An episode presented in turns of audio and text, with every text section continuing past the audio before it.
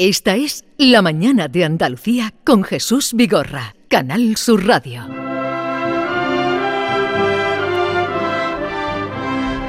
Javier Solana ha sido uno de los políticos españoles de más prestigio. Con Felipe González fue ministro de Cultura, portavoz del Gobierno, ministro de Educación y Ciencia, ministro de Asuntos Exteriores y en el 95, 1995 fue nombrado secretario general de la OTAN, cargo que ocupó hasta el 99. Ese mismo año pasó y hasta 2009 a ser primer alto representante para la política exterior y seguridad común de la Unión Europea. En 2007 fue galardonado con el premio Carlo Magno en reconocimiento a su contribución a la paz del mundo. El hombre que hoy tengo delante ha mantenido largas reuniones con Bill Clinton, ha tomado el té con Kofi Annan, ha charlado con Putin y con los principales líderes contemporáneos. En definitiva, ha sido testigo y hasta actor principal del devenir de la historia internacional reciente. Con un estilo muy directo, ha publicado un libro, acaba de publicar, Testigo de un tiempo incierto condensa y analiza acontecimientos cruciales de los últimos 40 años como el desmembramiento de la Unión Soviética, la invasión de Irak, la guerra de Ucrania, el papel de la OTAN en el mundo y en la actualidad es presidente de ESADE Geo. Javier Solana, buenos días, bienvenido. Buenos días. Eh, estamos en la isla de la Cartuja. Ya lo sé, ya lo sé. ¿Qué recuerdos le trae? Bueno, muchísimos, muchísimos. Eh, bueno, fui muy feliz eh, eh, hasta que se acabó de poner la, expo. Luego vine muchísimos días porque eh, cuando todos los días eran de un país y ahí tenía que haber una representación de un miembro del gobierno, yo lo fui muchas veces. Me acuerdo perfectamente cuando vino Lady Di eh, con su marido, el hoy rey de Inglaterra, y estaban entonces un poquito menos amorosos de lo que estaban. Bueno, era Lady Di entonces y, la visita con él, eh, eh, el mareo de Lady Di, me acuerdo porque me tocó todas esas cosas pequeñas pero que son tan simpáticas en un momento como aquel tan estupendo de la, de la de la Expo. Así que conozco muy bien la Expo, conozco muy bien Sevilla y estoy encantado de estar aquí. Es que cuando le he visto aparecer se me ha reflejado cuando tanto le vimos, como usted muy bien apunta por aquí, en aquel tiempo. Qué lástima que no hubiera venido una Expo cada cinco años. Bueno, sería exagerado, sería exagerado. Cada diez. Eh, señor Solana, por su experiencia, em, ¿quién ganará la guerra entre Israel y Hamas? Vamos a ver. Eh, es, una pregunta que es difícil de contestar. Yo creo que al final eh, mm, se podrá llegar a algún tipo de, acuerdo, no va a ser fácil, por el cual eh, la situación en Oriente Medio vuelva a tener como objetivo los dos estados. Hemos perdido un tiempo maravilloso desde que se empezó a trabajar sobre las resoluciones del Consejo de Seguridad de Naciones Unidas para que hubiera en ese, hubiera en territorio dos estados. Eh, poco a poco el segundo estado ha ido desapareciendo, la idea del segundo estado. Y últimamente con el presidente, el primer ministro de Israel, Netanyahu, pues eh, se ha olvidado incluso más. Netanyahu es un primer ministro que no está en su, en su mentalidad el que tiene que haber dos estados. Y estamos sufriendo de eso. Estas, todas estas situaciones de ahora tan dramáticas tienen que ver en algo con que el proceso de construcción de dos estados no avanza, no avanza nada, eh, antes bien retrocede y retrocede mucho. Yo condeno y lo condeno con la manera más potente que tenga, con la voz más fuerte que tenga, lo que ha hecho jamás pero tengo que decir también que Palestina, eh, los, eh, eh, el gobierno de Netanyahu y los gobiernos anteriores no han estado a la altura de hacer lo que las Naciones Unidas les mandaba hacer. ¿Y la guerra de Ucrania quién la ganará? La guerra de Ucrania, vamos a ver, no sabemos cómo va a acabar, pero a mí me gustaría que acabara pronto y que acabara sin necesidad todavía de tener un resultado final. Miren, en el mundo, a lo largo de la, historia, ha habido muchas guerras eh, que no acaban, sino que terminan en un armisticio. Es decir, que hay una, un alto fuego que dura mucho tiempo y que, bueno, que con el tiempo puede ir resolviéndose los problemas, pero por lo menos sin que haya muertos. Eh, yo creo que lo primero que tenemos que hacer es buscar la paz y la paz no es un tema jurídico, la paz es que no muera gente y eso es lo que debía conseguirse lo primero. Califica usted en su libro de profundidad territorial la política de seguridad nacional de Rusia. Eh, dice, en otras palabras, Rusia no puede tener fronteras naturales o directas con Occidente. ¿Cómo consiguió la OTAN ampliar sus miembros a otros estados sin que se produjera una confrontación con Rusia? Pues mire usted, eh, es verdad que desde la época de los zares, eh, Rusia ha tenido una preocupación con lo que se llama profundidad estratégica, es decir, tener terreno, tener terreno, las llanuras por donde entraron eh, Napoleón y por donde eh, entró Alemania en Rusia, esas siempre han preocupado muchísimo a, Rusia en toda su historia. Pero yo creo que conforme va avanzando el tiempo, ya esos, esos valores de la profundidad estratégica no tienen tanto sentido. Mire usted, eh, en, esta, en esta guerra, alrededor de esta guerra han ocurrido muchas cosas. Entre ellas que un país como Finlandia ha entrado en la OTAN. Finlandia tiene frontera con Rusia eh, de miles de kilómetros. Es decir, que todo ese concepto de, profundidad de, territorial es un, concepto que está obsoleto y que ya no se puede construir una seguridad en Europa basado en ese concepto de seguridad estratégica. No es posible. Y por lo tanto, Rusia tiene que empezar a pensar, bueno, debería haber pensado hace ya mucho que, ese concepto no es el concepto sobre el cual se puede construir una seguridad europea. ¿Usted cree que a Putin le ha salido el tiro por la culata en, esto de Ucrania? Bueno, no, no, no me parece buena la, la, expresión. Yo prefiero que no haya culatas y que no haya tiros.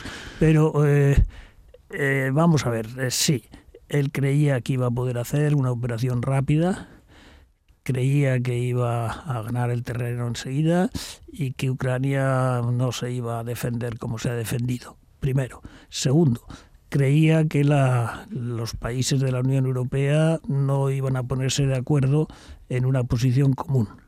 Eso para él ha sido una sorpresa enorme. El ver a toda la, toda la Unión Europea eh, frente a la posición que ha tomado Putin no creyó nunca que iba a pasar creyó que iba a ser una cosa mucho más sencilla, que Ucrania no se iba a defender y que los europeos no iban a apoyar a Ucrania tan unánimemente como lo hemos mm. apoyado. Eh, reflexiona usted en este libro sobre la solidaridad europea con los dos millones de refugiados que escaparon de la guerra de Ucrania. Alaba usted esa actitud pero critica que no seamos tan acogedores con los refugiados que vienen de otras partes del mundo. Y ahora en España lo estamos viendo, ¿no? ¿Por qué vamos con furgonetas o íbamos a la frontera de Ucrania para traernos a mujeres y niños? Aquí en Andalucía vinieron muchos y sin embargo miramos a otro lado, por ejemplo, a los emigrantes, inmigrantes que están llegando a la isla de Bueno, eso es, comprensible que a los que tienes más cerca y además están en guerra, pues eh, estás más disponible para ayudar pero lo cual no empecé para que no hagamos lo mismo con los que vienen de fuera. Yo creo que eso es una buena lección que hemos aprendido, que hay que ayudar a todos.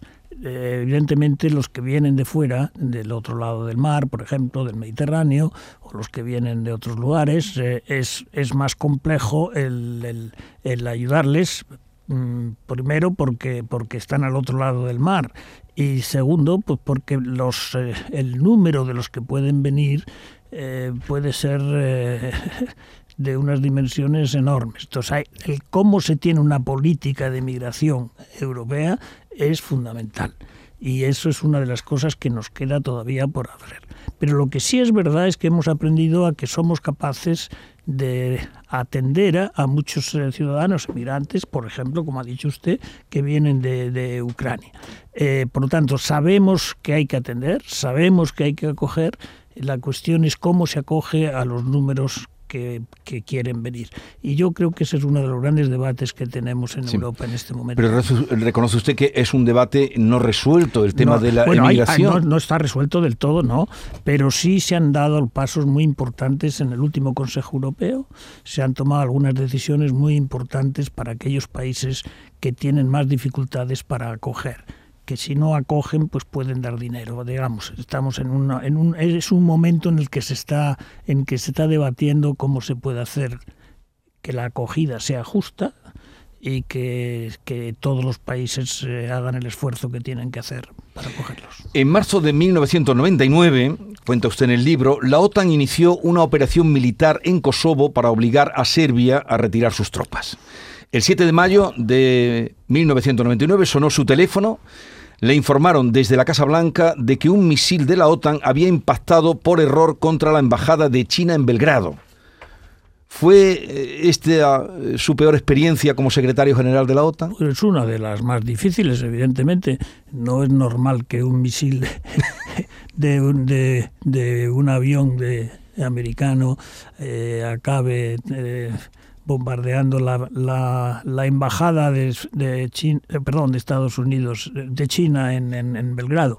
Bueno, lo que pasó es que los chinos evidentemente eh, se enfadaron muchísimo eh, y no quisieron coger el teléfono a nadie que llamara de Estados Unidos. Entonces ya me llamó el presidente Clinton y inténtalo tú a ver si, si consigues. Bueno, pues tuve más suerte y se puso el embajador y le expliqué lo que había pasado, me disculpé, etcétera, etcétera. Estuvimos un rato hablando, muy una conversación relativamente corta, y me dijo, pues pasaré esta información que me da usted a mis superiores, y eso fue la conversación. Pero la consecuencia de esa conversación es que al día siguiente los americanos y los chinos volvieron a hablar.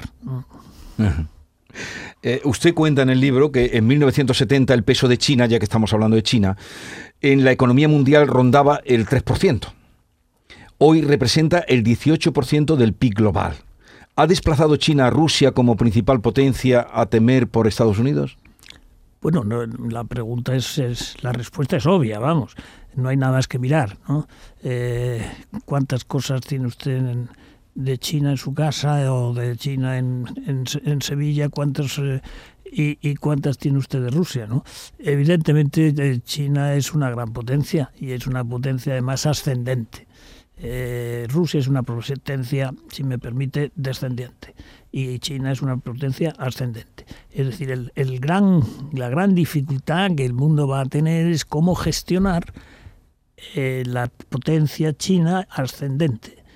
Cuando los americanos son la potencia número uno, China está subiendo, eso hace que los americanos se pongan nerviosos y eso es lo que hay que evitar que esos nervios les lleve a hacer algún disparate a uno o a otro. Lo que tenemos que hacer es mantener el sentido común y mantener eh, reconocer lo que lo que lo que pasa, que pasa que China son muchos que están muy bien educados, fíjese, eh, de matemáticos, físicos, químicos, ingenieros, produce China ocho veces más que el resto del mundo juntos.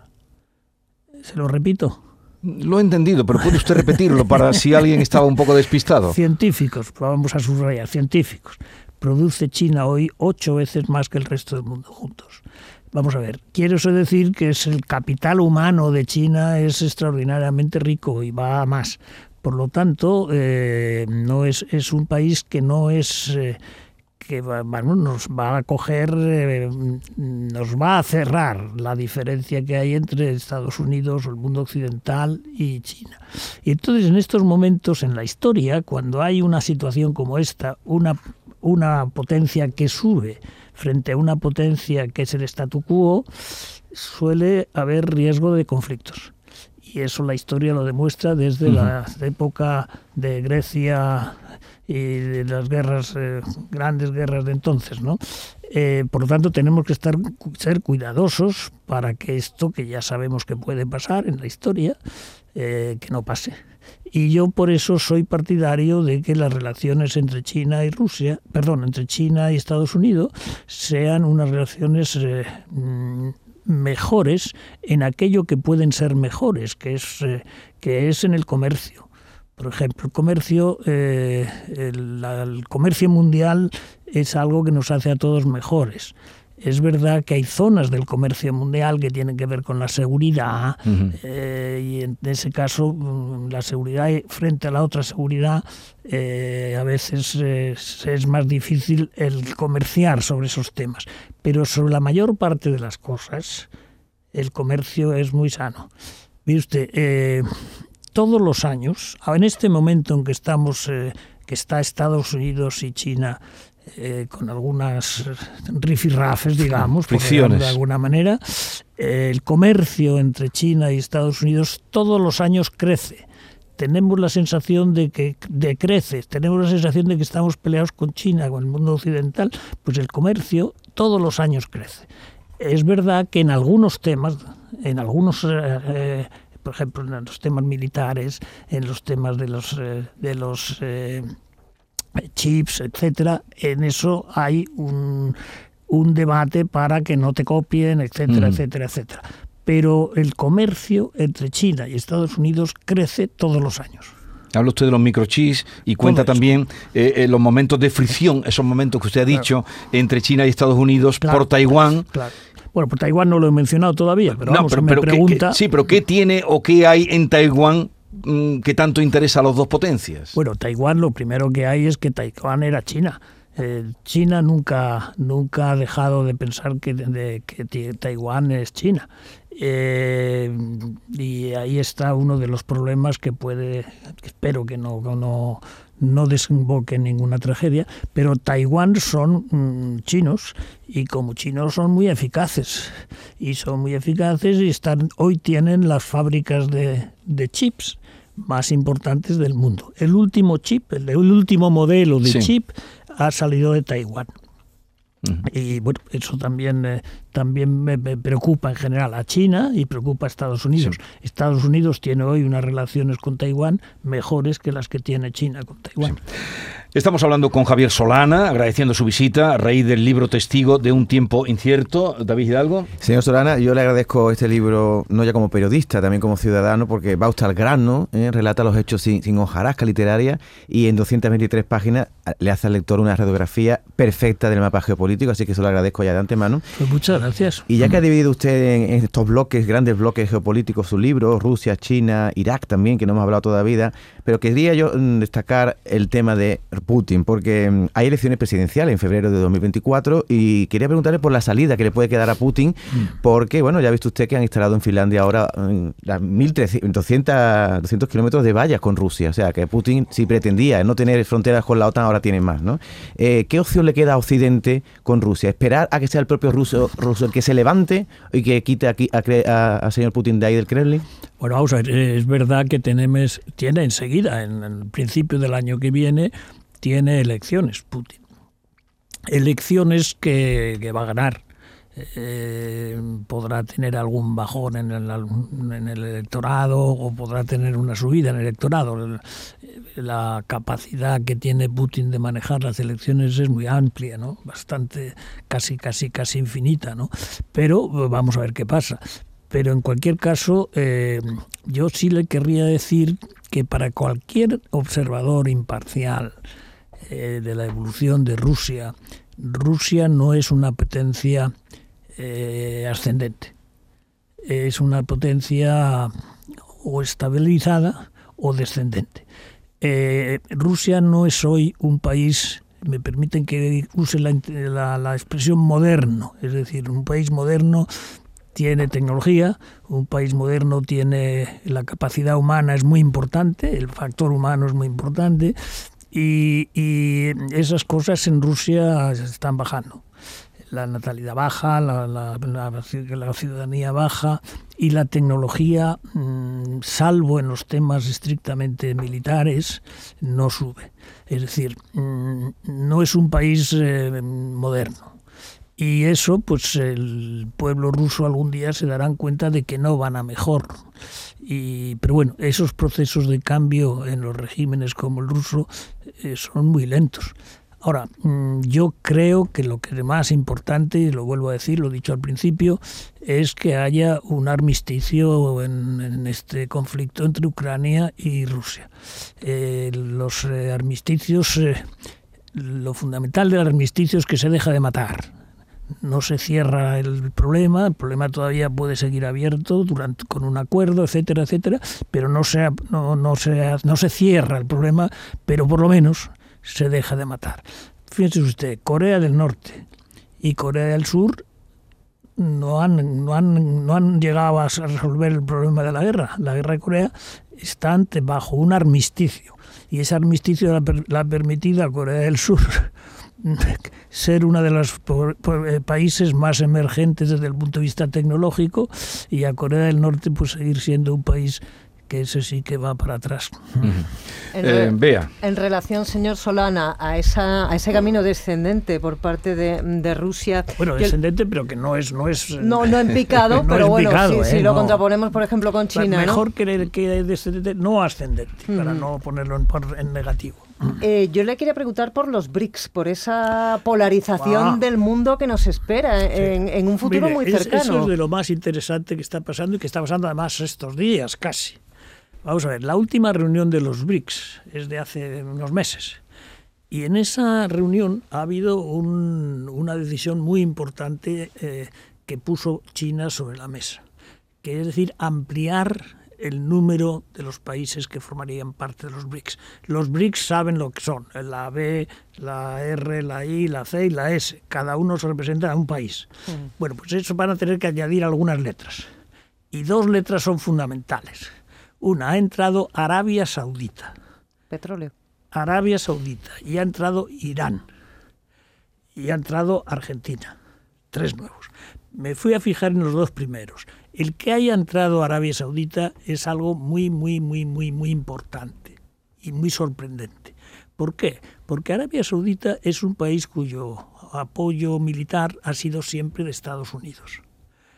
Y los BRICS, si son algo, es un grupo de países que se sienten eh, marginados o marginales del mundo occidental y mm, quieren hacer, digamos, algo que sea el G7, pero de, los no occidentales. Eh, ¿Entiende lo que le quiero decir?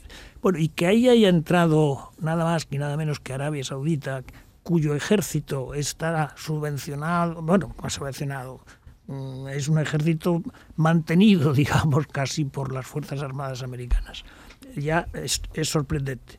Pero si le digo además que está Irán metido en los BRICS, y que está metido en los BRICS junto a su más dramático eh, enemigo, adversario en el Oriente Medio, que es Arabia Saudita. Arabia Saudita es la capital de los chiitas, perdón, de los sunitas. Irán es la capital de los chiitas. Chunitas y chiitas, eh, pues ahora están juntos los dos, juntos los dos no en, el G7, no en el G9, no en, sino en, el, en, el, en los BRICS. Esto es un cambio tan importante en las relaciones internacionales que no sabemos todavía qué fruto va a tener o qué, qué evolución va a tener. Bueno, vamos a... Mm, en fin, seguiríamos hablando con Solana, pero tendrá otras ocupaciones. Pero permítame, usted que tiene un largo recorrido, experiencia en política, que nos diga eh, algo de la actualidad en nuestro país. Eh, ¿La ley de amnistía le parece una buena fórmula para eh, constituir el futuro gobierno? yo no conozco la ley de amnistía y por lo tanto no sé lo que lo que va lo que va a decir. Estamos a punto de conocerla. No me atrevo a hacer ningún juicio hasta que no la vea. A mí me parece que se están haciendo todos los esfuerzos por parte del gobierno, a mi juicio, para intentar recuperar eh, eh, una situación en, Cataluña de mayor tranquilidad y que no vuelva a pasar ninguna de las cosas que hemos vivido entre Cataluña y el resto de España. Y yo creo que este es un intento y vamos a ver cómo, cómo, cómo sale. No conozco la ley y por lo tanto, no, aparte no soy jurista, ¿no? pero no conozco la ley. Pero que el esfuerzo que se hace, pues eh, yo creo que merece la pena. Eh, decía eh, Stefan Zweig que el nacionalismo es peor que la peste. ¿Comparte usted esa opinión? Bueno, podía hacerlo un poquito más más fino, ¿no? Porque la peste. Pero lo decía él. Acabamos de ver lo que es. El, acabamos de ver. No, bueno, la peste entonces era. Sí, sí, sí. Más diplomático, tenemos, ¿no? que, tenemos que hablar del COVID, ¿no? Que Sí. es lo que conocemos. Pues sería entonces peor que el COVID. Por supuesto. El, el, el, el nacionalismo es. es es el, es el- es de gente no inteligente. El nacionalismo es de, es de gente poco inteligente. El, el- vivir juntos con lo que tenemos hoy, con la tecnología que tenemos hoy, con las capacidades que tenemos hoy, el, el pelearse de la manera en que se, se pelean los nacionalismos es de- de gente muy corta de inteligencia. Es decir, lo que pasa es que no todo el mundo es tan inteligente. como- La gente puede ser tonta también y mala. y en este caso, cuando se mezcla la tontería con la maldad, pues surgen cosas horrorosas. Pero ¿quién pastorea a esos no inteligentes? Hombre, ¿quién pastorea a esos Sí. los inteligentes? Los, los líderes nacionalistas, claro. ¿Eh? Y, pero no, No, no pero digo, digo, no lo digo, digo de- ¿quién los pastorea para llevarlos a, mm, al entendimiento? Vamos a ver, eh, eh, estamos haciendo símiles muy, muy particulares, ¿no? Estos son símiles que tienen que ver con el poder. Y los, sí, los símiles que tienen que ver con el poder son, hay que tener cuidado cómo se usan. Eh, yo creo que el, el- el nacionalismo, como he dicho, me parece un- una marcha atrás. Tenemos un mundo por delante, hemos visto lo que hemos sido capaces de hacer cuando cooperamos, hemos visto cómo hemos resuelto el COVID cooperando, sin nacionalismo. Eh, yo creo que la- los, los países inteligentes tienen que ser capaces de entender eso. Es verdad que siempre hay tensiones en- entre, entre, entre países eh, que por razones que sean pues tienen eh, o dificultades históricas o dificultades pre- presente y eh, apelan al nacionalismo para movilizar a, su, a sus ciudadanos. Yo, desde luego, me parece, a mí me parece todo eso una antigüedad. Sí. El estado de polarización que vive ahora mismo nuestro país, está viviendo estos días, ¿a quién beneficia? ¿A quién no beneficia a nadie.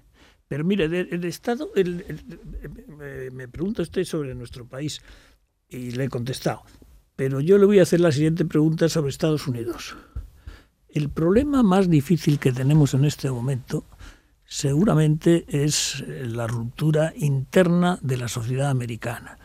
Hemos visto que tenemos problemas con China, que problemas con Rusia. Todo eso, con una situación en Estados Unidos, Estados Unidos tan rota como está, fíjense que los Estados Unidos hoy, el Partido Republicano y el Partido Demócrata no hablan de nada, solamente tienen en común que desprecian a China. O tienen miedo a China, vamos a decir que la desprecian. Tienen miedo a China. Es lo único sobre lo que pueden hablar. Lo demás no tienen nada en común. Y cuando usted vea que también el año que viene hemos dicho que había elecciones en Rusia, pero el año que viene hay elecciones en Estados Unidos. Hay elecciones en Estados Unidos. Y imagínese qué es lo que, lo que vamos a tener. Podemos tener todavía un candidato que se llama Trump en los partidos republicanos. Eh, vamos, tenemos unos riesgos muy grandes en la incertidumbre que nos produce Estados Unidos electoralmente en este momento tan complicado como estamos ahora, con una guerra en Ucrania, con una situación difícil en Oriente Medio y con unos Estados Unidos eh, en campaña electoral eh, sin saber eh, cómo va a acabar eh, esa, campaña electoral con la polarización, el grado de polarización que existe en Estados Unidos en esta hora. O sea que le preocupa más las elecciones de Estados Unidos que las de España, ¿a usted. Bueno, en cualquier caso, mm, no son, no son Ya, ¿no? pero- Bueno, pero- hay, pero desde luego me preocupan las de España porque es mi país, es donde vivo. Pero desde el punto de vista global, desde el punto de vista de lo que es la situación global, evidentemente tienen más importancia las, eh, las elecciones americanas que las españolas. Las españolas, es gane quien gane, no nos van a llevar a ninguna guerra. las americanas, eh, gane quien gane, puede pasar cualquier cosa. Javier Solana, testigo de un tiempo incierto, gracias por la visita y, nada, que aproveche las horas que esté por aquí, por Andalucía. Muchas gracias, es un placer estar en Sevilla. por nuestra parte también escucharle. Eh, terminamos con esta música que me han dicho que es una favorita de usted, de Susan. Ah, Susan Takes Me Down. Sí, ¿por qué? Pues mire usted, eh, te lo tengo que contar, ya que me lo ha preguntado. La estamos escuchando. Vamos a ver, yo me casé y yo vivía en Estados Unidos en entonces. Me casé, vine a España a casarme y eh, el regalo de boda fue eh, el volver de, de España a Estados Unidos en un barco. Entonces había un barco que llegaba a siete días o seis días, eh, había tres barcos que hacían esa trayectoria, esa trayectoria, los tres eran italianos y eh, bueno, pues yo hice esos, no sé, cinco noches, no me acuerdo cuántas noches, pero suficientemente para un viaje, para, para, el tiempo que yo tenía para, para un viaje de novios. Y Susan era la canción con la que eh, cuando en el, no pasaba nada, digamos, la, la música de fondo siempre en el, en el, barco era Susan. Y yo me enamoré de esa canción y esa canción me trae enormes recuerdos. Eh, algunas cantadas por Leonard Cohen y otras cantadas por otra mujer que no me acuerdo ahora cómo se llamaba, pero una, una canción que a mí me, me, me pone... Me, bueno, la recuerdo con muchísimo cariño. Eh, lo dicho, gracias por la visita y en su honor suena Susan. Hasta la próxima. Pues muchas gracias que me despidan con Susan. Adiós. He knew for certain only drowning men could see him. He said, All men will be sailors then until the sea shall free them. But he himself was broken. long before the sky would open, forsaken, almost human, he sank beneath your wisdom like a stone.